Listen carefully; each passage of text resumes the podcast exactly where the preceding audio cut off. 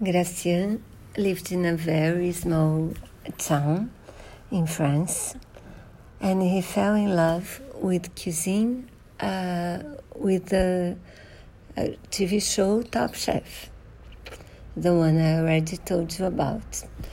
And then uh, there was this edition last year uh, for uh, an amateur Top Chef.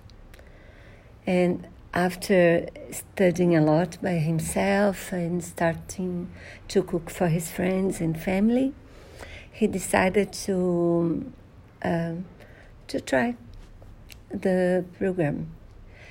And he had another profession. He was an accountant, but then, uh, you know, you you discover what happened to him when you listen to the podcast. So I do recommend you do because it's a very nice story.